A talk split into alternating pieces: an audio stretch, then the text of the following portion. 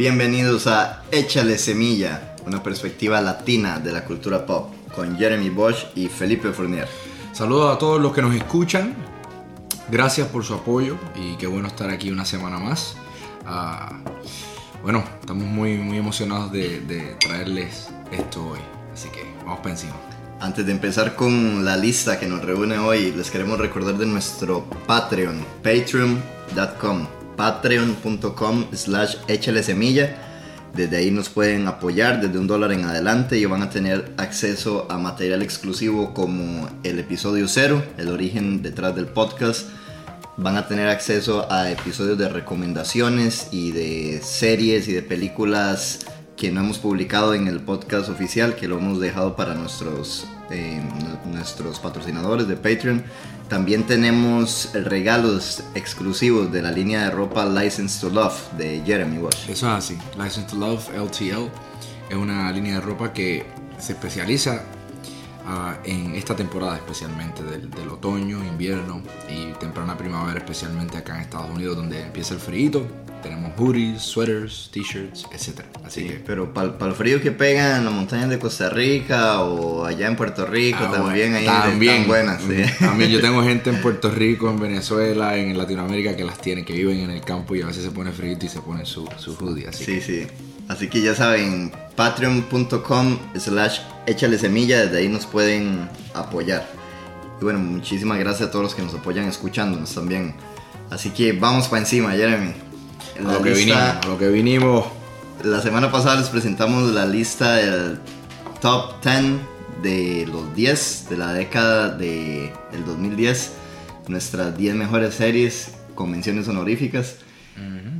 De nuevo lo decimos, lo dijimos en el episodio pasado, pero lo decimos en este no. Esta lista es totalmente subjetiva. No somos la academia de los Grammys aquí rankeando esos discos. Jeremy y yo somos músicos, así que sentimos que podemos hablar pues con cierta propiedad ¿no? de, de esta lista.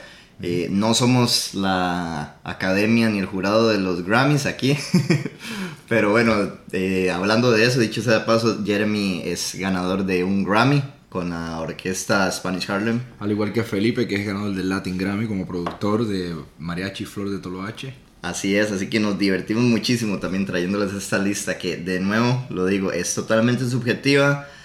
Eh, el arte es subjetivo, a veces hay discos que son perfectos obras de arte que son perfectas pero no nos mueven. A veces hay obras que tienen imperfecciones y eso precisamente es lo que nos llama, lo que nos, no, lo que nos obsesiona sobre ellas. Así que bueno, ya dejando eso claro y sin más preámbulo, nos vamos a presentar la lista de los 10 discos de la década. Discos de ese animal mitológico en peligro de extinción, Jeremy. claro, como lo veríamos algún día en los Grammys, de, antes de que Prince, que en, en paz descanse, dijo, dijo álbums. ¿Se acuerdan de aquellos? Sí. Álbums. Los álbumes aún importan, como los libros y las vidas Black Lives. Eh, como las vidas de la, de la gente negra. De la gente negra, los álbumes aún importan. Porque estamos, vivimos en la época de, de los singles, ¿verdad? Ya ver un álbum, de hecho una de las cosas, de los retos que tuvimos para hacer esta lista es que dijimos, oh, tal artista, no, pero eso es un single. Oh, tal otro, ah, no, eso fue un EP. O Claro. sea, casi ya no hay álbumes, casi, es muy, muy caro producir y, y tirar un álbum y ya la mayoría de la gente lo que hace es que destina todo su presupuesto de todo un álbum a un single con un video. Eso es. Entonces, eh, bueno, pero ya que dijimos que estaba en peligro de extinción, con más razón, entonces hay que darle importancia a esta lista de los 10 discos de Correcto. la década del 2010.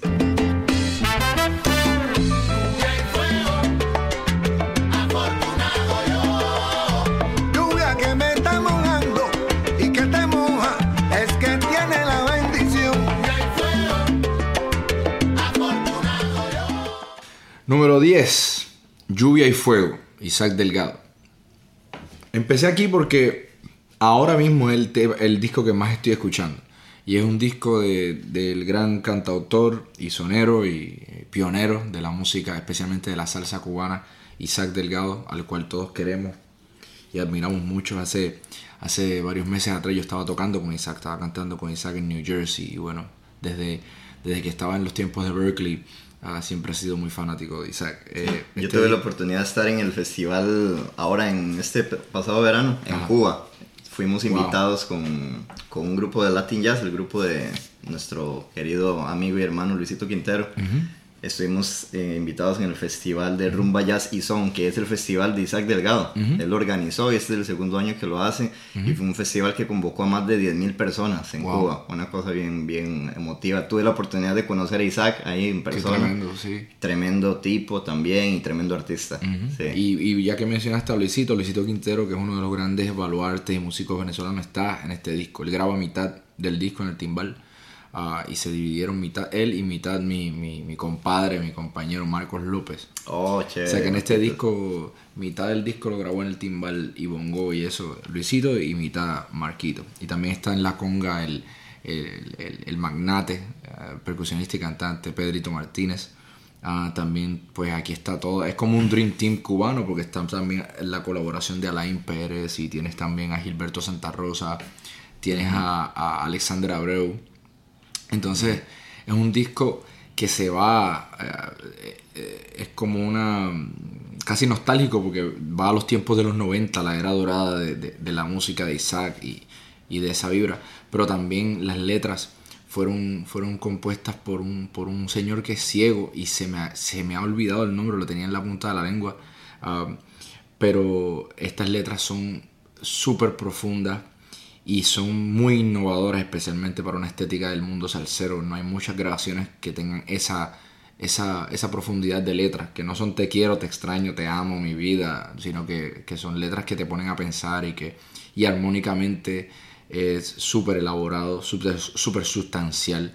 Yo como músico que me encantan los acordes y las sustituciones, etc., lo encuentro fascinante este disco. Chévere, ese es el número 10. Entonces, Isaac Delgado. Lluvia y fuego. Vamos con el 9 de mi lista. Número 9, Concha Huica. Como la flor feliz de ver cómo nace la flor. Hoy mi sombra se deshace como el viento.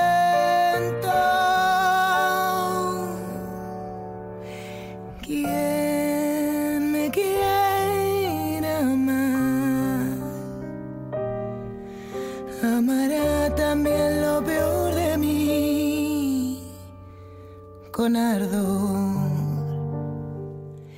Y el disco En mi piel. Es un disco del 2011. Un disco por el que ya Buica se estaba perfilando como una revelación, pero este disco fue lo que la terminó de consagrar. Y además, este, eh, música de este disco se utilizó para una película de Almodóvar. Entonces también tuvo un muchísimo mayor alcance e Claro. impacto en la película La piel que habito. Entonces hay un juego de palabras también con En mi piel Claro. de y La piel que habito de la película de también director español eh, Almodóvar, Pedro Almodóvar. Y este disco, bueno, Buica hace de nuevo lo que venía haciendo ya en, en discos anteriores, que es hacer suya las canciones, literalmente. Escuchas una interpretación de Wicca de un tango argentino, o de una ranchera mexicana, o de un bolero cubano, o un bolero caribeño, y lo escuchas y dices, no, es que esta pieza es como que si la hubieran escrito para ella, como que si la pieza fuera una versión flamenco, eh, fusión al mejor estilo de ella, más que un cover. Claro. ¿Entiendes? Ella lo hizo después con, con, con discos posteriores. En el disco que saca luego de este, de eh, Mi piel, que se llama La noche más larga, hace una versión de Yo vengo a ofrecer mi corazón, de Fito Páez, que la escuchas y dices, wow, es que esta pieza, si yo lo hubiera escuchado por primera vez, hubiera pensado que siempre fue así. ¿Entiendes? Entonces para mí Wicca es muy importante porque es el ejemplo de hacer tuya una obra, de lo que es el arte de la interpretación que no es nada más repetir de una manera parecida a lo que ya otros hicieron, sino de apropiarse de esa obra y hacerla tuya, de darle otra interpretación a, lo- a algo que ya existe. Y por eso es que Puica yo la, la admiro muchísimo. Hay, pues, obviamente, gente que no le gusta, gente que dice que eso no es flamenco, gente que dice que eso no es la raíz, etc. Siempre va a haber gente así. Y yo entiendo, o sea, siendo abogado del diablo, eso no es flamenco, en realidad es una onda No, más, claro. más pop.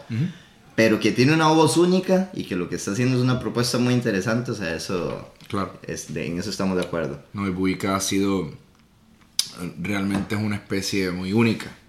Una mujer de, de tez oscura, pero es española, pero tiene mezcla. Y, y la voz es. eh, eh, también es en una era, ¿verdad? Donde, donde el feminismo ha crecido. Ella es una imagen de una mujer potente, ah, salvaje, ah, con una temática bien. ah, que, que, que atrae bastante, e intriga. Y, y para mí, yo, yo tuve la oportunidad de verla en vivo en el BB Kings, cuando el BB Kings existía aún aquí en Nueva York. Que en paz descanse. Desafortunadamente el BB Kings lo cerraron.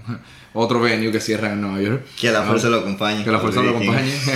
Ah, y tuve la oportunidad de verla de cerca y, y ver el show entero y, y- y ver lo que es una entrega absoluta de un artista. Ah, el show se supone que fuera como de hora y 45 y después de la hora y 45 Wicca estaba ahí y decía, no, no, no, ustedes se creen que yo me voy ahora y tocó overtime como una hora extra, tocó, Wow. tocó como, como, como siete encores, la ñapa, ¿cómo le dicen ustedes? Sí, sí. La el- canción a lo último. Sí, sí, la ñapa le dicen en Puerto Rico, la otra. La otra, exacto. Tocó como siete otras. O sea, no quería bajarse la tarima y, y cada canción era aún más increíble que la otra. Así que súper admiración para Buica. Qué chévere. Pues ese es el disco En mi piel. Ahora vamos al número 8 de la lista, Jeremy. You only show me love when it comes to the music. It's like when I feel lonely, that's when you start acting choosy. I don't wanna keep playing them games, cause I feel like I'm losing. I don't wanna keep playing them games, cause I feel like I'm losing. What we doing? What we doing? What we doing? Número 8 yo puse a Her de la artista Her. H-E-R. Que, que de hecho hace poco descubrí qué significaba H-E-R. Ah, sí, porque es un acrónimo, no sé, Sí, es un acrónimo. H-E-R. ¿Qué Her significaría? significa having everything revealed. Ah, teniendo todo revelado. Entonces, ¿qué pasa? Que Her ha sido una artista que ha hecho un boom uh, en el mundo entero, incluyendo Latinoamérica. Una muchacha afroamericana, multifacética, multiinstrumentalista. Toca guitarra, bajo en sus shows, toca el piano, Rhodes, keyboards, eh, guitarra, ah, bajo, um, todo. Y eh, tiene una estética y una, una marca muy, muy... Tiene el pelo ondulado, así bien largo y unas gafas oscuras que siempre se ponen, unas gafas grandes. Entonces cuando tú ves su silueta, incluso, o su marca es muy, muy clara. Sí. Ella tiene una marca muy establecida. Tiene una voz bastante grave para una mujer, lo cual la hace atractiva. Ah, porque la mayoría de cantantes pop, etcétera, tiene una voz bastante, bastante finita, bastante aguda, pero la de ella tiene una, tiene una fuerza, especialmente se le nota la, la influencia del gospel y la música de iglesia. Um, pero al mismo tiempo, a pesar de que es una super músico y tiene en su, en su banda a unos super músicos que de hecho Keithen es uno de mis amigos, estudiamos juntos en Berkeley, nos encontramos en los Grammys. Um, su álbum es súper minimalista, este álbum me encanta porque a pesar de que musicalmente y en cuanto a producción es, es, bien sustancial, ah, tiene mucho minimalismo y deja muchas cosas afuera para, para dejar espacio a la imaginación.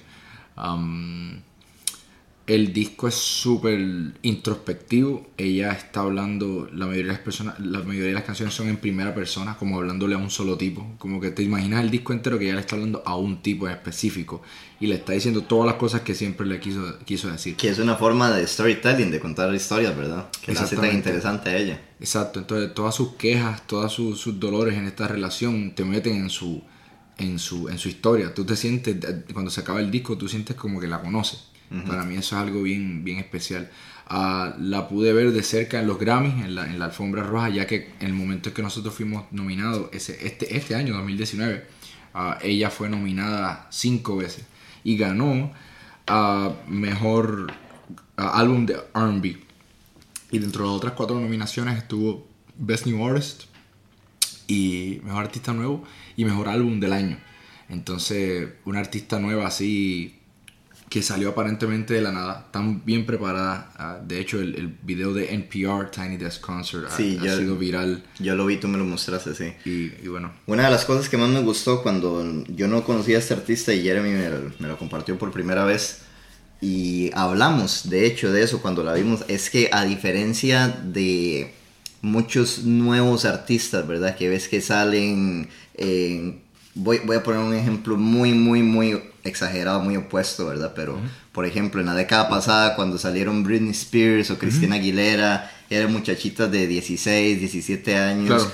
Con talento, no voy a decir que no, si nos gusta o no, ya es otra cosa. Pero una gran diferencia de artistas como Her es que ya son, son artistas ya más grandes, con más edad. Claro. Her está en sus 30 y resto, ¿no? No, no, Her, eh, de hecho, Her tiene como 23 años. Ah, ok. Es una chamaguita. Pero, pero no es una teenager. O sea, el Exacto, punto es claro exacto. que cuando salieron Christina, de hecho, Christina Aguilera, Britney Spears, Justin Timberlake, todos eran parte del club de Mickey Mouse. Sí. Disney. O sea, ellos eran artistas niños. O sea, Sí. eran artistas niños que no solamente teenagers, eran chamaquitos. Pero Her ya se nota que Sí. es un artista que, de hecho, cosas. Que ya es más madura, ¿no? Que ha pasado cosas. ¿Cómo se llama el baterista que canta también? Ah, eh, Anderson Paak. Anderson Pack también, que me lo enseñaste. Contra, que- no lo menciona. Es que esta lista es muy corta, sí, porque sí, somos sí. músicos. Entonces, ese es otro disco. Anderson Pack es otro ejemplo de este, de este fenómeno. Wicca, por ejemplo. Wicca ya vino a ser famosa ya de, Después de, de- de- de grande, ¿no? o sea, ya después de cierta edad. sí. Que eso le da para mí más profundidad, más madurez al, al discurso que vienen presentando, ¿verdad? Pues mira, ya que tú men- hiciste mención honorífica eh, el episodio pasado, Sí. Ah. Pa- pa- guárdalo ahí, lo hacemos al Eh, final, las menciones honoríficas. está bien, Claro, porque, porque al final yo voy a hacer una, pero Sí. ahora me gustaría, bueno, sí, Van a ir saliendo varios ahí. en- van a ir saliendo varias. Sí. Esa que tú mencionaste la menciono ahorita, la menciono dentro de un rato. Bien, vamos entonces a... Pasamos al, al otro.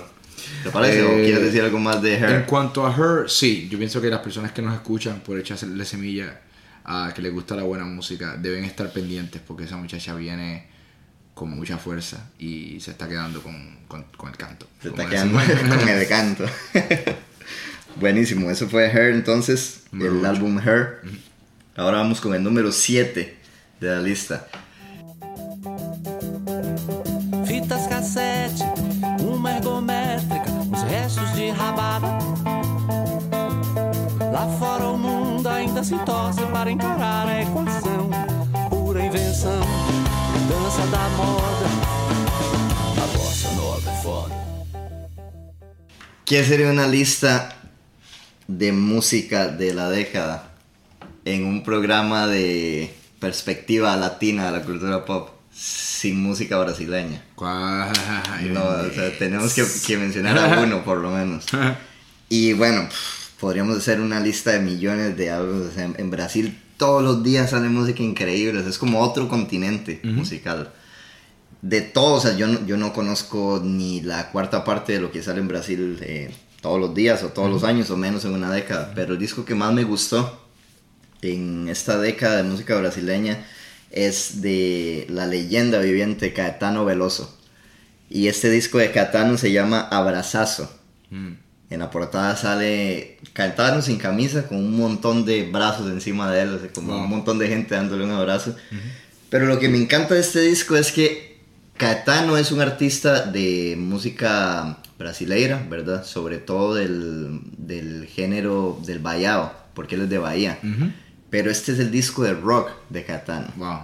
Este disco, claro, se le oye muchísimo la... se- Siempre pues, no, no, no puede escapar escuchar la influencia de, de su música, su voz, ¿verdad? Que es la música brasileira y como dije antes, el bayao. Pero Caetano, junto con Gilberto Gil, también en los 80s fueron los creadores de este nuevo movimiento que se llamaba Samba Reggae, que fue precisamente la fusión del reggae de Bob Marley con el movimiento de la samba. Entonces, en lugar de dejar todo de lado y ponerse a hacer covers de reggae, ellos fusionaron ambos mundos. Y siempre, Catano siempre ha tenido una relación muy cercana con el reggae, con el hip hop, con el rock. Y entonces en este disco lo que nos regala es para mí un balance perfecto entre el rock y lo que es la música brasileira. Se llama Abrazazo.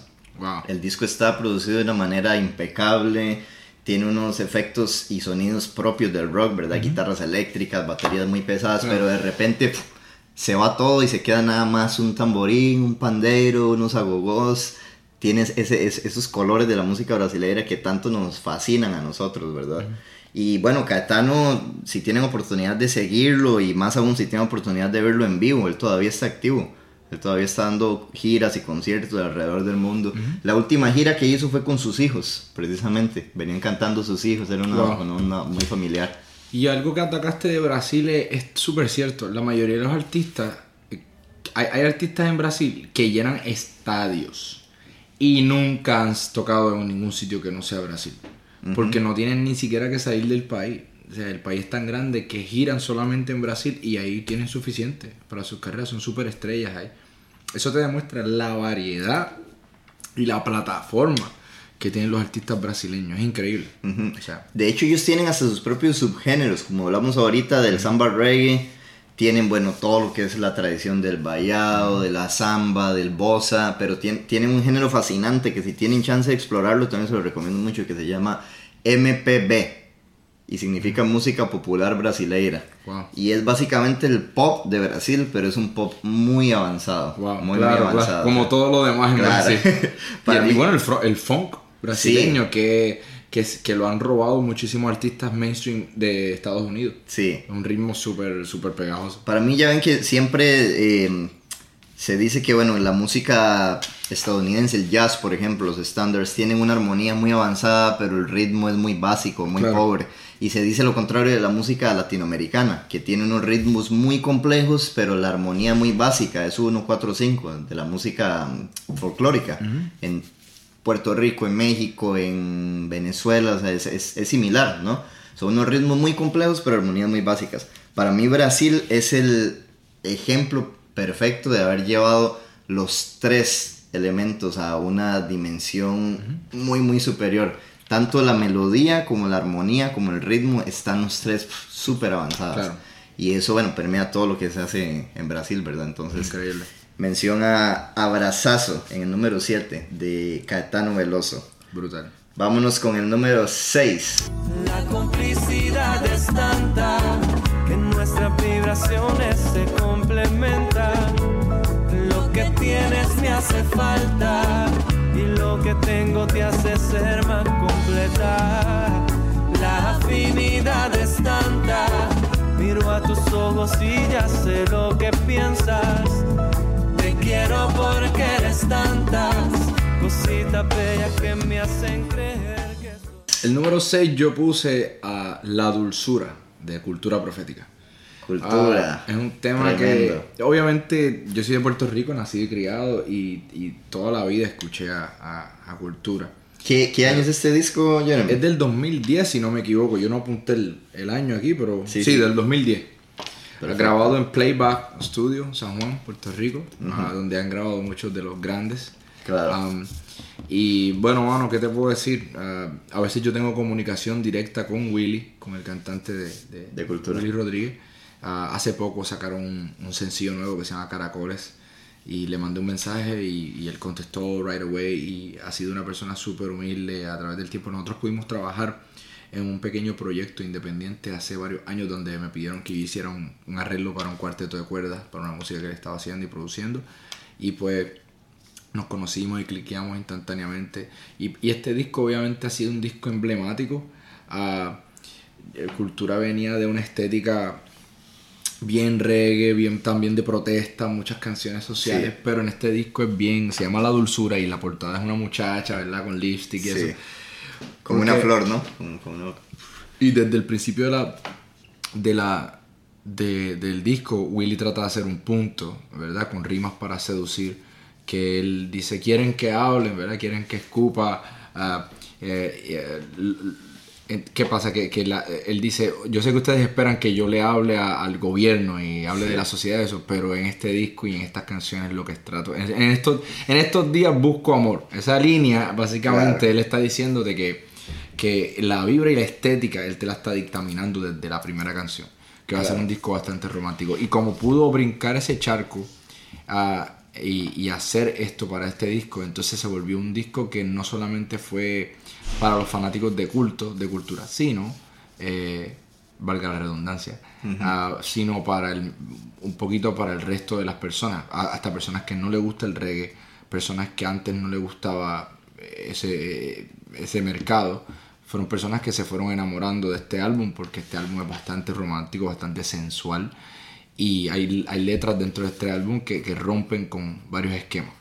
Guardando las distancias también, pero ahí podemos hacer un, un paralelismo con René, Residente, ¿verdad? De que la gente lo conoce por ser contestatario, por cagarse en todo sin tener eh, pelos en la lengua y de repente saca una, un tema como Muerte en Hawái, donde dice, para que veas que también puedo escribir cosas bonitas. Sí, claro, claro.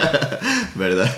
Claro. Es, es bien, bien interesante como muchas veces a los artistas se nos ponen una sola dimensión. y, ¿no? Y, y, y Willy, hablando de, de cultura, Willy Rodríguez es un poeta. Ese tipo escribe, o sea, tiene unos versos y tiene un- una, una capacidad de escritura.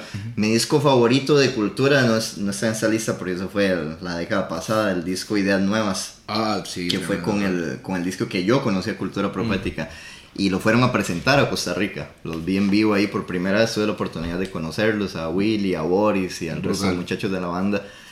Y ese disco me voló la cabeza porque sí, era reggae, ya había escuchado reggae antes, pero nunca de esa manera. Y cuando comenzaron a fusionarlo con los tumbados de la salsa puertorriqueña, Claro. y comenzaron a fusionarlo con la onda de hip hop. Eso era lo que te iba a decir, que son unos innovadores porque no solamente tienen ah, en sus álbumes y en este álbum, en, en- en la dulzura, la estética del reggae, sino la del, la del hip hop y la del neo soul en español, Sí. que es algo muy inusual, especialmente el tema en la oscuridad. En la oscuridad, cada vez que yo pienso en la dulzura, no pienso en los temas que se hicieron bien famosos, sino en, en- en el tema en la oscuridad, que, que para mí es mi favorito del disco y, y de vez en cuando siempre regreso a ese tema. Sí. En, de hecho, el- o sea, la influencia de cultura, ellos tienen influencias muy, muy, muy, muy variadas, ¿verdad? Eso en el álbum Diario. Hay un tema que se llama Diario también y él lo menciona. Ahí dice, Bob Marley me enseñó que no hay fortuna que pague lo que ha logrado él. Menciona a Herbie, también dice, Herbie Hancock me enseñó a ser más fiel de lo que dice la piel. Wow. Menciona a Silvio también, dice, ya Silvio me enseñó la fortuna con su canción de imágenes. Y menciona a varias gente que dice, wow, esa gente no solo está escuchando a Bob Marley, a la gente del reggae, Mm. escuchan a íconos del jazz como Herbie Hancock, el Claro. gran tecladista y pianista, Claro. que tuve la oportunidad de verlo en vivo por primera vez hace un par de meses y fue increíble. Está mencionando a Silvio de la trova, del movimiento de la trova cubana. Claro, eso prueba el, el- el dicho, eh, en inglés hay un, hay un, hay un dicho que dice, um, what, what entertains you, enters you. O sea, lo que te entretiene, te entra. Y eso se nota en la música de cultura profética, que tienen tantas influencias diferentes de tantos, de tantos, um, tantos géneros. Um, y bueno, vamos a hacer una cortinilla musical porque ahora vamos a entrar dentro del top 5. Así que vamos para adelante. Al fin llegó la primavera, al fin iremos a pasear, al fin la ropa de la escuela se empezará a deshilachar. Seremos hoy más jóvenes que ayer. Y entramos con los últimos 5 de esta lista, top 10 de los 10, nuestros discos favoritos de la década del 2010. En el número 5, yo me voy a atrever a poner aquí a Charlie García, el gigante del rock argentino, con el disco Random. Es un artista que no, no quería dejar de mencionar acá, pero muchos lo catalogan como el padre del rock en español. Un tipo que ha influenciado a artistas de la talla de Fito Páez, de Gustavo Cerati, Spinetta. Spinetta. De hecho, colaboró con Spinetta, con Nito Mestre, colaboró con muchos de estos grandes del rock argentino en proyectos como Sui Generis, en proyectos como Cerú Girán, en proyectos como La Máquina de Hacer Pájaros. Todos estos proyectos de la década de los 80s y los 90s. Pero en el 2017 Charlie nos regala un disco, tenía 10 años de, perdón, tenía 7 años de no sacar un disco, desde el 2010 no sacaba nada nuevo y sacó este, este disco que es una obra maestra. En- de- Desde el momento que salió yo no lo podía dejar de escuchar una y otra vez porque es como una recopilación de todo lo que él ha aprendido a través de su carrera, toda esa influencia que él ha tenido en otros artistas y que a su vez él se retroalimenta de esos artistas y de la gran influencia que ha tenido los Beatles también, que lo deja muy muy en claro en ese disco, en ese disco que se titula Random. Y aquí, bueno, Charlie hace un despliegue no solamente de, de, de las letras, porque él escribe todas las letras, sino musical también. Charlie es un genio instrumentista. Él toca los teclados, él toca la guitarra, él toca el bajo, la batería, él es productor Wow. también. Por lo general en sus conciertos toca el piano y la guitarra. Yo tuve la oportunidad de verlo en Costa Rica una vez en vivo. Se abrió el telón y apareció una cama en el escenario. Y en la cama estaba el tipo acostado. con una guitarra tocando acostado. De repente se levantó de la cama y al lado tenía un pianito y comenzó a tocar.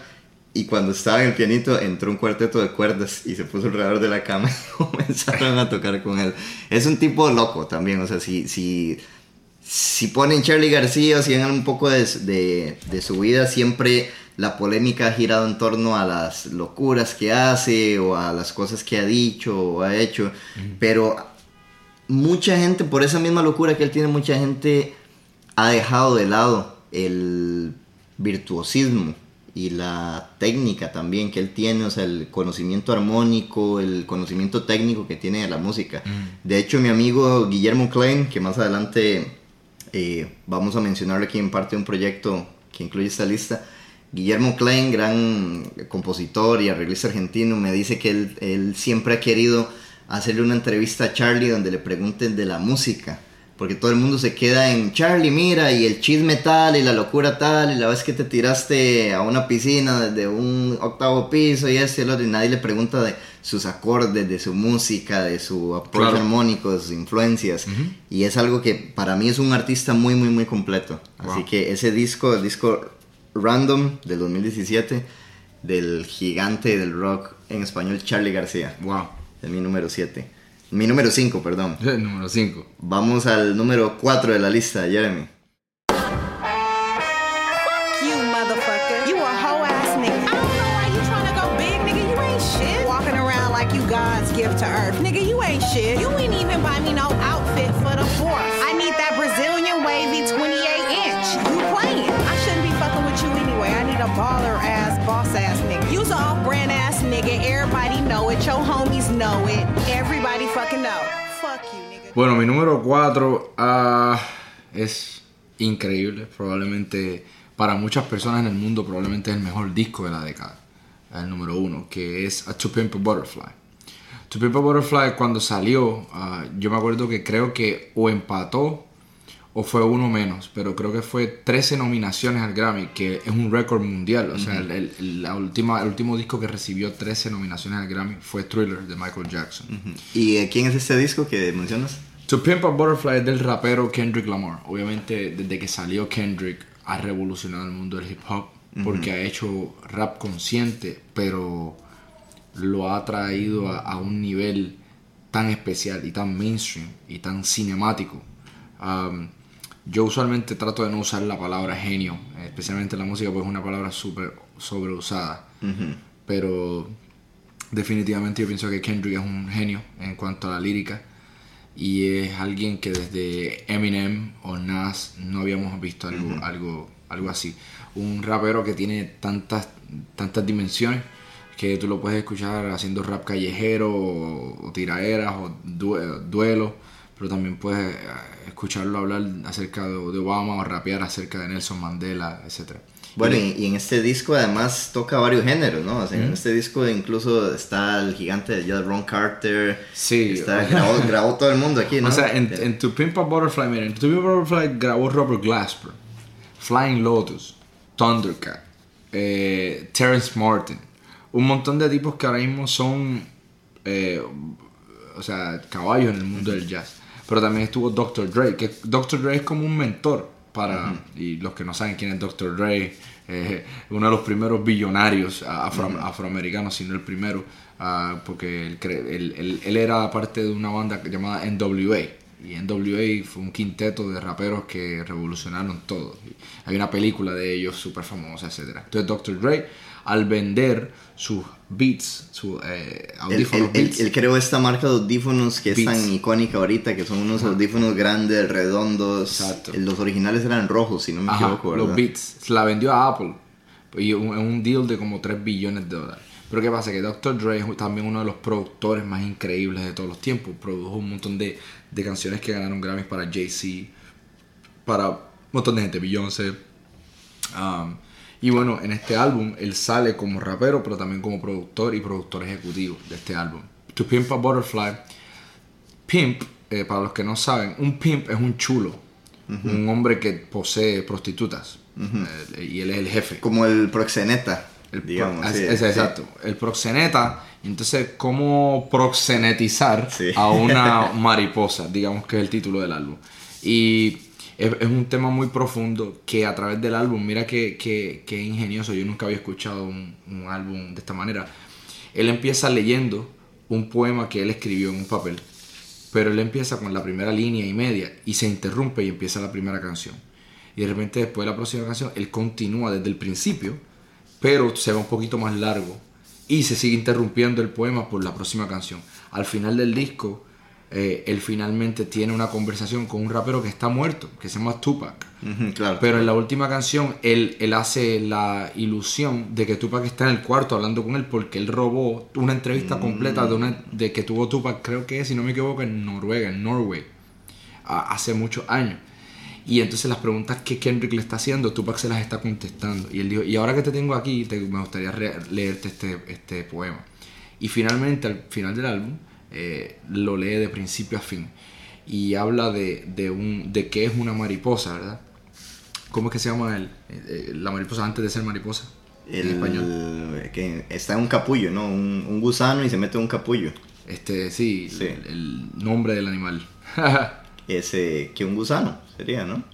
Una, una oruga. Una oruga, oruga, oruga, exactamente. Sí, sí, sí. Pues entonces habla de que, de que una oruga ah, a veces eh, tiene que pasar un tiempo atrapada dentro del cocoon, ¿verdad? Claro, dentro Y del capullo. se- eh, dentro del capullo y se convierte luego en una mariposa. Y, ¿Y qué pasa? Que hay mariposas que trágicamente, hay orugas que trágicamente nunca pueden escapar, romper el cocoon y mueren ahí dentro, Oh. nunca llegan a ser mariposas. Entonces el poema ata la vida del, del negro afroamericano, especialmente históricamente en este país, que han sido una raza ah, tan sufrida políticamente, y, lo ata a la relación de la comunidad afroamericana a la Casa Blanca y la historia de este país con el racismo, y habla de que la mayoría de las personas afroamericanas que viven en el barrio pobre son como esa oruga que nunca pudieron salir de su cocoon, pero una persona que no ha sido institucionalizada por el cocoon y puede romper la institucionalización del, del capullo, pueden crecer para ser oruga, para ser mariposas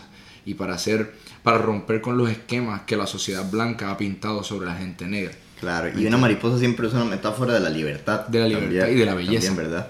Entonces, exactamente. Entonces, como es, es muy, muy simbólico, muy fuerte decir cómo querer aprovecharse o ser proxeneta de una mariposa, cuando más bien una mariposa significa, tiene toda esta metáfora de que, bueno, ya soy libre, pero aún así hay, hay agentes externos que pueden seguir aprovechándose de Exactamente. eso, ¿verdad? Ese, ese es el, eh, diste, el, diste en, en el clavo. O sea, él está diciendo, yo soy una mariposa porque finalmente rompí la institucionalización de quien, de quien el media me ha dicho que yo soy. Porque él dice que la mayoría de las personas que, que viven en esos barrios se matan ellos mismos. Él está tratando a través de este, de este álbum, número uno, que esto es muy importante, ah, están los Crips y los Bloods. Son dos gangas en Los Ángeles que han existido por mucho tiempo, por muchísimo tiempo. Hay un montón de Los tenemos docu- en- aquí en el. Bronx también. están- Entonces, ¿qué pasa? Que los Crips y los Bloods siempre se han matado los unos a los otros, familia contra familia. Entonces, él, él- él está tratando de hacerles saber que esto, esta ilusión de ganga, es simplemente una institucionalización eh, y, eh, de, de parte del gobierno. Y él empieza a explicarlo históricamente. Y él está tratando de hacer un tratado de paz con este álbum para que las dos gangas se lleven, se lleven bien porque él es parte, él creció en un barrio que era parte de una y él Sí, nunca lo menciona. Entonces, claro. ¿qué pasa? Que él también quiere que ese sea el caso para toda la gente afroamericana en Estados Unidos. ¿Por qué? Porque el álbum él lo escribió cuando fue a Sudáfrica. Por primera vez él fue a África y fue a la prisión donde Nelson Mandela estuvo y aprendió la historia de Nelson Mandela y de Desmond Tutu y de repente escribió el disco, escribió la mayoría de las letras allá y regresa a Estados Unidos a grabar el álbum. Entonces, Wow. ¿qué pasa? Que cuando él ve la madre tierra, de hecho, una de las canciones se llama Mama, Mama, Mami, ¿verdad? Es un tema que él dedica a eso, a, la- a África y a lo que él aprendió, ¿me entiendes? Wow. Y este, eh, bueno, Kendrick también, en este álbum hay tracks que son jazz, así, straight ahead, como le llaman, ¿verdad? Que escuchamos un walking bass y la batería y encima se escucha eh, alguien haciendo eh, spoken word, eh, recitando, ¿verdad? A él y otros también. Y hay una anécdota muy, muy, muy graciosa de este disco que Ron Carter, gran bajista de jazz, que fue bajista del quinteto de Miles Davis, lo invitan a grabar y en una parte el productor le dice, oye, digámosle a Ron Carter que haga una línea más sencilla aquí. Y sí, está bien, dile tú. No. No, dile tú. No, dile tú. ¿Quién le va a decir a Ron Carter que... No, dile tú, ¿no? O sea, ¿que ¿quién se va a atrever? Es una- Imagínate, así como, maestro, ¿puede tocar algo más sencillo?" No, Claro. por favor. o sea, y están tocando, además son raperos, son niños a la par de Ron Carter, ¿no? Gente de 25, 30 años como máximo, a la par de esta leyenda, de ese señor de 80 y pico de años que ha visto, que ha sido testigo de toda la evolución de la música en las últimas décadas, ¿verdad? Y bueno, y para cerrar con Kendrick, Kendrick es ganador del premio Pulitzer, además por un disco que no incluimos en esta lista porque preferimos poner... Mención honorífica. Preferimos poner To Pimp a Butterfly, pero eh, el disco Damn, que fue un disco que sacó en el 2017, fue ganador del premio Pulitzer, que es un... eh, de premio Pulitzer además de que son unos premios que se le otorgan a los periodistas o en, o en el ámbito del periodismo. O la literatura también. Ajá, sí, pero en el ámbito del periodismo, más es como los Grammy de los periodistas. ¿Y qué pasa? En los Pulitzer siempre hay una mención de música, un premio a la música, pero siempre se lo gana gente blanca de música clásica. Es la primera vez que un rapero Claro. negro gana este, este, este premio. Y, y- y eso crea mucha controversia también, pero... o sea, Kendrick es un, es un tipo que yo también concuerdo contigo, yo lo pongo en esa categoría de genio. Definitivamente. Buenísimo. De hecho, fue- eh, cabe sí. destacar que hay un hay hasta clases en Harvard que han hecho estudiando las letras de Kendrick intelectualmente, o sea, poéticamente y todo, la- la- los puns y, la, y los puntos que él hace. Son, son tan, tan avanzados que son dignos de estudiar en Sí. clases de intelectuales de Harvard, imagínate. No, y eso es buenísimo que lo digamos porque muchas veces la cultura latina, uno de los propósitos por los que hicimos este podcast, es que muchas veces la cultura latina y la cultura popular también, no solo latina, la cultura popular como el hip hop, como el rock, es vista hacia abajo solo por ser popular. Estigmatizada, sí, claro. Y en esa música popular hay joyas también, hay genialidades. O sea, podemos encontrar cosas como Kendrick Lamar, como Rubén Blades, como Catano Veloso, Exacto. que los puedes poner a la par de cualquier otro artista de música, entre comillas, seria, oculta Claro. O, o clásica, ¿verdad? o autores reconocidos. eh, Occidental. Exacto, o, o literatura seria, ¿verdad? Y que no, o sea, el- de igual forma como puedes darle un premio Nobel de literatura a un grande, de un escritor europeo o estadounidense, se lo puedes dar a un escritor de canciones latinoamericano Claro. también, o un escritor de hip hop, o un, un- un rapero también. Y es algo muy, muy, muy importante. Nosotros siempre siempre estamos dándole, dándole a ese punto ahí. sin- es algo que, que no nos cansamos de... Claro. de-. Como, como ahora mismo los fanáticos de Bad Bunny quieren que le den un Nobel. Sí, pero por favor. Denle un Nobel a Bad Bunny, por favor. pero el de literatura. El de literatura, sí, sí, por favor. Pónganlo ahí en la lista con Gabriel García Márquez. Gracias, mundo. No, pero comenzaron a salir unos memes, ¿viste? Que, Sí, sí. que traía un pedazo de la canción y luego la explicación decía, si antes era un hijo de puta, no soy peor por ti. Y la explicación dice, aquí Bad Bunny nos habla de que el hombre nace bueno, pero la sociedad lo corrompe. Y yo vi esos memes. Explica- Diablo. El que hizo eso fue un genio, bro. Anyways.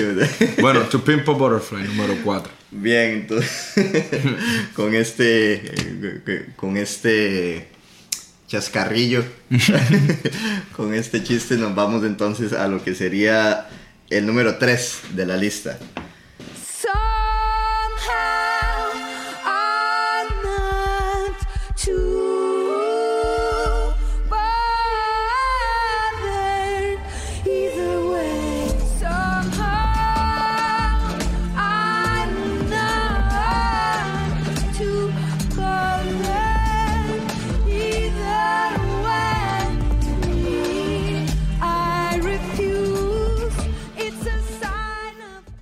Voy a poner aquí a mi artista favorita, Björk, Mm. artista islandesa de Iceland o Islandia en español.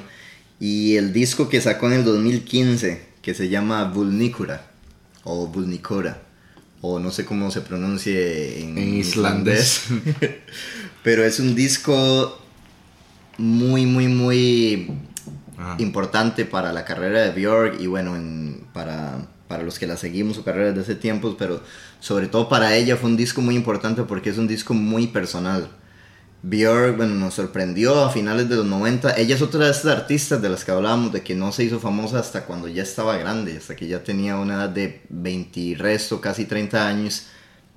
Al día de hoy, eh, ella tiene 50 y tantos años. Y este disco narra, ella lo comienza a escribir y lo comienza a producir a partir de su divorcio. Del divorcio que tiene con su ex esposa, obviamente, ¿verdad? Valga la redundancia, este divorcio de una relación de años. Wow. Y es un divorcio que ella trató de salvar la relación y al final no pudo y al final se divorcian. Entonces por medio del álbum nos está relatando todo lo que ella trató de hacer, todos los errores que ella tuvo, todos los errores que quiso enmendar hasta el punto de que ya no, no pudo sostener la relación por más tiempo y se divorciaron. Y entonces en este disco, este disco es una catarsis prácticamente de todo ese proceso tan duro. O sea, creo que, bueno, eh, los que nos escuchen, se hayan casado o no, creo que todo el mundo ha tenido una desilusión amorosa en algún momento, ¿verdad? Y poder reflejar esto de una manera artística y poderlo condensar de la manera en la que ella lo hizo en este álbum es algo muy, muy, muy fuerte. Wow. La, la- el disco es tan fuerte, el disco es una, una belleza, tiene mucha presencia de cuerdas, tiene unos arreglos de cuarteta de cuerdas que ella misma escribió. Wow. Valga, valga la oportunidad para decir que Björk es productora, compositora y Claro. arreglista de, de toda No, su música. genio. También tiene colaboradores, ¿verdad? pero, pero ella no es nada más la cara bonita que, que canta y ya. Y en este disco tiene unos arreglos de cuarteto de cuerda increíble. Y de repente lo mezcla con el sello de ella, que es la música electrónica, ¿verdad? Sobre todo el drum and bass y el trip hop. Pero algo muy, muy interesante de este disco es que es tan personal y es tan fuerte que a mitad de la gira ella tuvo que dejar de cantar y canceló el resto de la gira. Tenía media gira más por hacer Wow. por todo el mundo y ella canceló la gira. La botada, dijo que le, le dolía muchísimo, que le pedía perdón a sus fans, pero que el disco era algo tan personal y que ella cada vez que se sube al escenario ella está interpretando, ella está reviviendo todo ese dolor y Wow. todas esas emociones y era algo tan fuerte que no pudo aguantar seguir haciéndolo y paró a la mitad de la gira. Wow. O sea que eso nos habla de eso, habla de compromiso, ¿no? Sí, no, eso pasa en la música y en el arte verdadero, en el arte puro. Cuando una persona vive lo que hace, hay momentos donde no, no puede continuar. Ah, Y bueno, yo me acuerdo hablando de eso, un paréntesis, Bjork. ah, la primera experiencia que yo tuve con Bjork ni, si fuera- ni siquiera fue con su música. Yo era un chamaguito y me acuerdo en Puerto Rico que ah, me, me tambaleé con una película que estaba ahí en la televisión y era Dancer in the Dark. Tremenda ¿Te acuerdas de esa película? Tremenda, sí. Yo me acuerdo que yo no sabía quién era Björk, pero yo era, un chamaquito, esta película es del 2000. Entonces, yo era un teenager y me acuerdo que esta película me dejó traumatizado porque yo se me rompió el corazón. Una cieguita que termina siendo colgada en la prisión, o sea, Sí. condenada a muerte. Es como que, ¡ah! Y el final de la película. Pero sí, Björk, eh, qué bueno que la mencionaste, brother. Y, Una tremenda artista, Sí. actriz, escritora, productora también, sí. Y esta película, qué bueno que la, que la mencionaste también porque es muy recomendada. Bailando en la oscuridad, Dancer in the Dark. Sí. Muy Bueno. buena película. Pues vamos entonces al número 2 de esta lista. I don't think I like your religion. Don't always make the best decisions.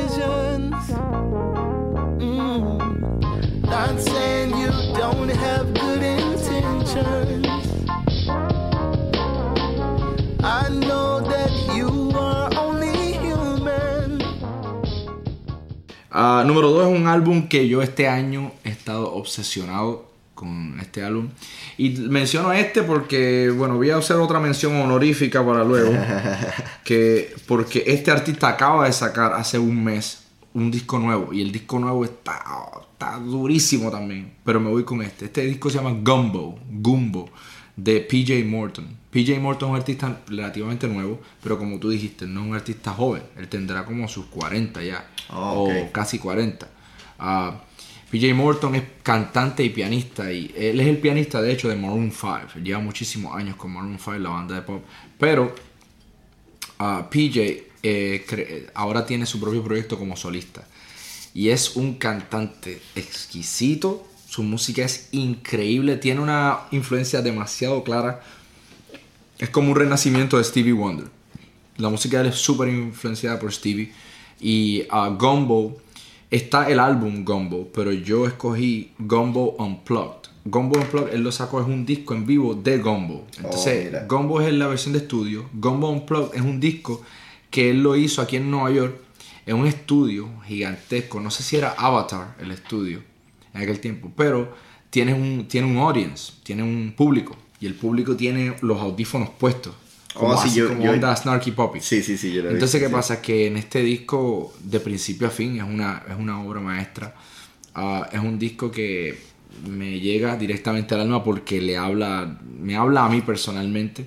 Eh, es la, eh, obviamente todo el mundo es apasionado con lo que lo influenció y yo desde niño fui influenciado mucho por la música de Earth, Wind and Fire, Chicago, ah, Otis Redding, Marvin Gaye, ah, Barry White, Stevie Wonder. Entonces, ¿qué pasa? Que cuando escucho este disco es como que me da tanta esperanza de que un artista nuevo y esté así de pegado. Ah, este año también él fue nominado como para cuatro Grammys. Nos Lo- da, nos da esperanza en la música, ¿no? nos, da- En- nos da en esperanza esta- que un renacimiento, una onda vintage. eh, está, está, estamos regresando al pasado y es algo bueno. en, Porque, en esta época donde tanto el disco como la música en vivo están en peligro de extinción también, ¿verdad? claro. Es- Y, y definitivamente PJ ahora sacó un disco nuevo que voy a hacer la mención honor- honorífica ahora mismo que se llama Paul, que también lo recomiendo muchísimo. Um, Oye, él es de New Orleans, de casualidad. Porque este eh, gumbo es un platillo típico de New Orleans, ¿verdad? sí, que tiene un viene- montón de elementos. Claro, es un, es un, me, me parece muy interesante porque al jazz en sus inicios se le llamaba gumbo music también, porque el gumbo, New Orleans es un puerto en donde llegaron muchísimas culturas diferentes y se mezcló la cultura española Sí. con la francesa, con la inglesa, con la africana también, de, de África del oeste sobre todo. Y este platillo, el gumbo, tenía ingredientes de todos de esos todo. lugares. De hecho, el jazz se dice que se originó, el jazz, la música del jazz, en Congo Square, en New Orleans. ¿Y qué pasa? Que eh, lo que dijiste es muy cierto. Él lo llamó Gumbo y, y es porque él es de New Orleans, pero él dijo que eh, hay, en una de las canciones que abre el disco se llama Claustrophobic, claustrofóbico. Y habla de que él fue a Los Ángeles y tuvo un montón de juntas con diferentes record labels, disqueras grandísimas. Y él dice en los versos, él dice, y esto era lo que me decían en Los Ángeles las disqueras, me decían, PJ, es que no tienes el cuerpo ni la imagen que necesitamos. Y el otro le decía, es que PJ, no eres ghetto, no eres calle suficiente. O PJ, ¿no te importaría si cambiamos un poco la estética de tu música? Porque es que no, no... ah, entonces él, él- él quedó tan dolido con estas juntas que él decidió mudarse de Los Ángeles y mudarse de vuelta a casa, que él llevaba muchísimos años sin vivir en New Orleans, y decidió mudarse a, a, a- a New Orleans. Y a través de esta canción, Claustrophobic, que está en Gumbo, él dice, perdóname, es que yo soy claustrofóbico, no, tengo un, un hábito de no caber en tu mente pequeña. Eh, porque porque querían, querían estos productores cambiar. Y esto, y esto pasa mucho. A mí me pasó también en el pasado. Ah, entonces, ¿qué pasa? Yo entiendo la prerrogativa de un artista que tiene un potencial increíble, pero que hay disqueras o hay ah, labels que quieren minimizar quién tú eres por cosa de vender. Ah, cuando, no, cuando no saben que la realidad es que no hay nada más bello ah, que dejar a un artista ser salvaje y libre. Y efectivamente, esto es lo que está pasando ahora. y no encerrarlos en las etiquetas. Creo que sí hay algo que podemos rescatar de esta lista, de esta década, y que yo espero que vaya a influenciar la música de la próxima década. Es de, señores, ya dejémonos de esa mierda de las etiquetas, ya que he cansado con eso, de que tú, ¿tú qué haces? ¿Tú eres rockero o haces? ¿Salsero? ¿Eres rapero o Ajá, qué eres? Jeremy, no, Jeremy es salsero porque acaba de sacar un disco de salsa. No, No. no, señor, o sea, Shameless plug. Sí, o sea, exacto. O sea, ah, tú tocas el, el vibráfono, entonces tú, tú eres jazzista y ya, solo toca jazz. No, o sea, el- yo, uno, uno es un artista primero que todo. y, y eso de las etiquetas, o sea, mu- muchos de estos discos es muy difícil de clasificarlos en cierta etiqueta u Claro, otra. exacto. El- eh, una de las menciones honoríficas que vamos a hacer también, que hablamos de él, fue el mismo René también, que René ya se cansó de las etiquetas y por eso le está haciendo otras cosas también. Rubén Blades también dice, bueno, yo no soy solo salsero, yo puedo hacer cualquier... Es más, el tipo es hasta actor, es abogado, es político, claro. activista. es- entonces ya, por favor, dejémonos de, de eso de las etiquetas, o sea, de, de Importante estar en, en mentes tan cerradas y de dejar de darle validez a un artista porque no hizo esto o lo otro. Ujú, Exactamente. Así que con Eso esa... fue, eso fue el número 2, Gumbo de PJ Morton. Lo recomiendo durísimamente. con esa reflexión llegamos al final de nuestra lista. De nuevo el disclaimer, porque mucha gente nos va a decir, no, no mencionaron a este o el otro. Primero que todo, muchísimas gracias por escucharnos y por, y, y- y por estarnos siguiendo. Por favor, háganos sus comentarios de qué discos a ustedes les gustaría que estuviera en esta lista, o qué discos los influenciaron ustedes en esta década. Nosotros lo decimos una vez más, esto es totalmente subjetivo. Quisimos poner este disco número uno porque es un disco que... Y es subjetivo, perdóname, es subjetivo porque es una lista que es nuestra opinión. Estos son nuestros top 10 favoritos. Exacto. Obviamente aquí, te- y lo que dijo Felipe, avísennos cuáles son los de ustedes, los favoritos. Ah, y también eh, queremos destacar que en, la, en, en el podcast que hicimos de las series, sí pusimos por nivel de ranking, en nuestra opinión, subjetivamente. Pero en esta lista no hay nivel de ranking. No estamos poniendo del 10 al 1 porque del 10 es el peor y el 1 es el mejor.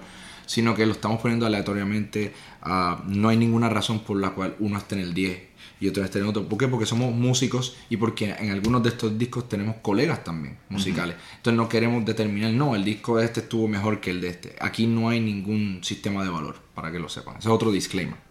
Así que nos vamos con el número uno.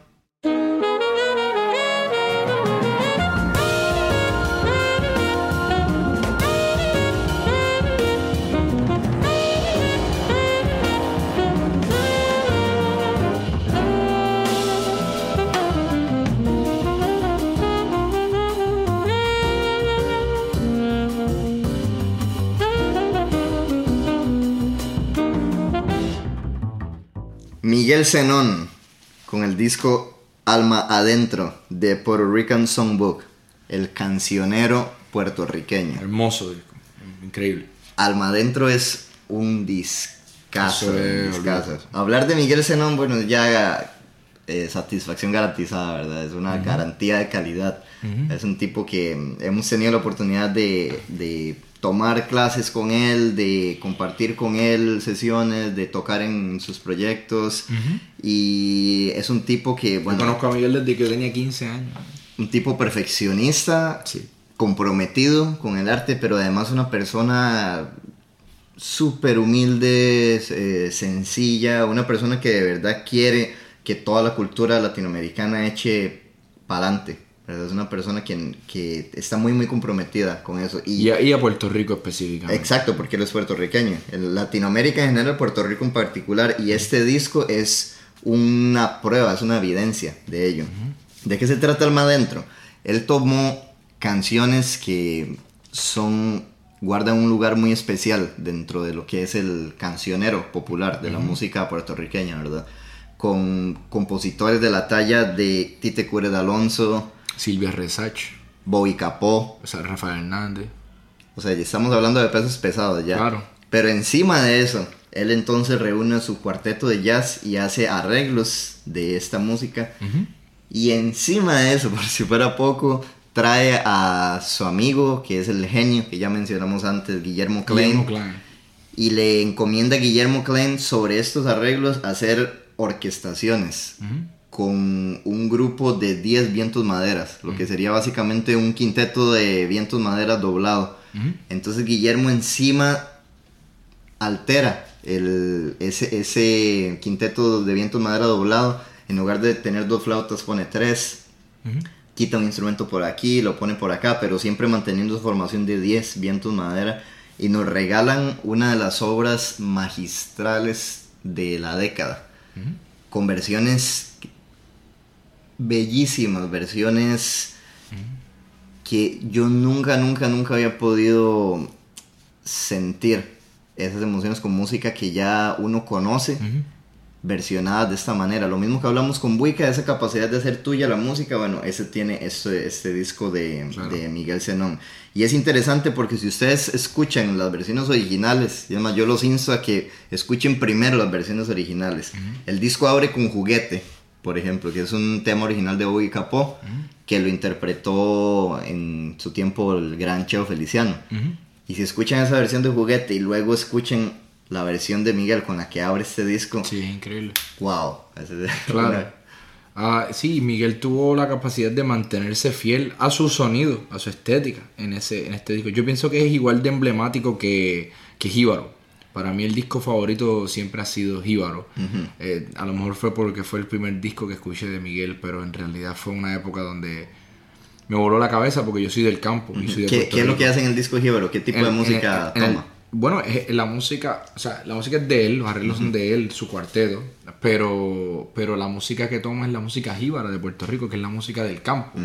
Y toma los diferentes géneros que mucha gente en Puerto Rico des- desafortunadamente ni siquiera conoce esos nombres. Claro. Uno, Lo has escuchado como el 6 de décima o el Mariandá, ¿me entiendes?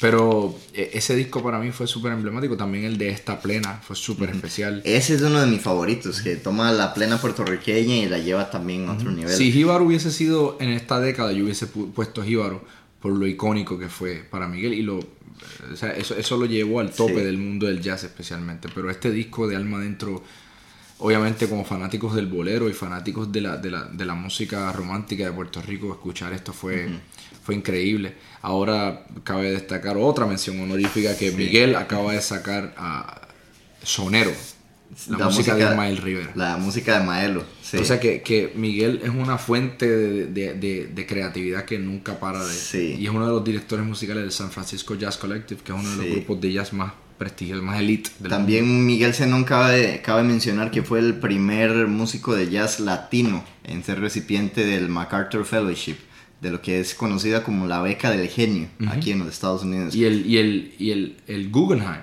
Sí, sí. la el- beca del Guggenheim Sí. también se la dieron él. Esas son, son becas que dan aquí en Estados Unidos en las que ni siquiera puedes aplicar o no te puedes postular, sino que un, un jurado secreto está viendo los aportes de, cierto, de, de cierta gente en todos los ámbitos. Wow. En el ámbito de la medicina, de la arquitectura, de la música clásica. Ya habían sido eh, músicos de jazz eh, premiados con esta beca, pero nunca un músico latino de jazz y él fue el, el primero. Increíble. Así que el- de verdad que Miguel es uno de los genios de, nuestra, de nuestro tiempo. Claro. Uno, uno de estos genios que tenemos la oportunidad de escuchar su música, de verlo tocar en vivo y, de, y de, estar, el- de, de estar en contacto directo con su obra. Así es. Así que bueno, eso fue nuestra lista de los 10 del 10, top 10 del 10. Vamos a, antes de irnos, vamos a hacer unas cuantas menciones honoríficas que se nos quedaron por fuera. Yo quisiera empezar con el disco Residente, del artista Residente, eh, más conocido por su trabajo con Calle 13. Él era, eh, bueno, su nombre es René Pérez, el Residente, y entonces saca este disco, salió hace un par de años y es un disco en donde él hace un viaje por el mundo, siguiendo a partir de un examen de ADN que se hace, va siguiendo los lugares de las etnias específicas y los lugares geográficos a donde Del- su, su ADN proviene. Wow. Este disco viene acompañado con un documental que está en Netflix, que es- es muy, muy recomendado. Y entonces a partir de que si fue a China, porque tenía un 3% de sangre china, entonces colabora con un artista chino. Se va a, a cierto lugar de África y hace una colaboración con africano. Va a ciertos lugares donde lo lleva su, su prueba de ADN y crea este disco como mención honorífica. ¿Qué otra mención honorífica tienes? Ah, yo tengo, lo a- tú, lo- tú lo mencionaste hoy, ah, Anderson Paak. En realidad cualquiera de los últimos álbumes, pero Claro. yo recomiendo Malibu, que es uno de mis favoritos. Anderson Paak, los que no saben, chequenlo. Anderson Paak es un, es un rapero, cantante, baterista y hace todo a la vez. O sea, toca la batería y canta y rapea a la vez y tiene tremenda banda. Y está entrando en el mainstream. Lo he visto en los Grammy, lo he visto en diferentes premios y, y hasta tocó en el Madison Square Garden. O sea, que es un artista que, que se está quedando con el canto al igual que Her. De hecho, me encantaría en la próxima década ver una colaboración entre él y Her, porque están dentro del mismo círculo. Claro, ¿Tienes alguna otra mención honorífica por ahí? Sí, tú, ¿no? No, yo ya estoy. Oh, bueno, tú mencionaste Dan. Ajá, sí. eh, eh, de, de Kendrick. Y Paul, de PJ Morton, que es el artista que acabo de mencionar. sí. Y por último, que es un disco que a todo el mundo le encanta y el público musical, especialmente los que nos están escuchando, estoy seguro que les encantaría. Es de un artista que colaboró con Her y Her con él también, que es Daniel Caesar. Daniel Caesar es un muchacho que ahora mismo también ah, se está quedando con todo y es- es- él está haciendo, él es parte del renacimiento verdadero del nuevo, del new R&B, un R&B nuevo minimalista. Las canciones de él son increíbles. Tiene colaboraciones con Pharrell, con John Mayer en su nuevo disco, con, con ah, Brandy, etc. Y uh, el nuevo disco se llama Case Study 01, pero el disco que yo recomiendo es Freudian, que es como Sigmund Freud. Ajá, sí. Freudian, que es Freudiano. el disco que, que sal- sacó hace como un año atrás. ¿Cuántos Buenísimo. años? De nuevo, Jeremy, muchísimas gracias por aceptar esta difícil tarea de, de sintetizar Divertida. esta década. difícil y divertida tarea. La otra semana eh, no se pierdan el episodio también de, los, de las 10 mejores películas del 2010 o nuestras 10 películas favoritas del 2010, como quieran verlo. Ya, ya, ya dejen de joder. con- Nos vemos en la próxima. Muchas gracias. Esto fue Échale Semilla, una perspectiva latina de la cultura pop con Jeremy Bosch y Felipe Fournier. Hasta la próxima.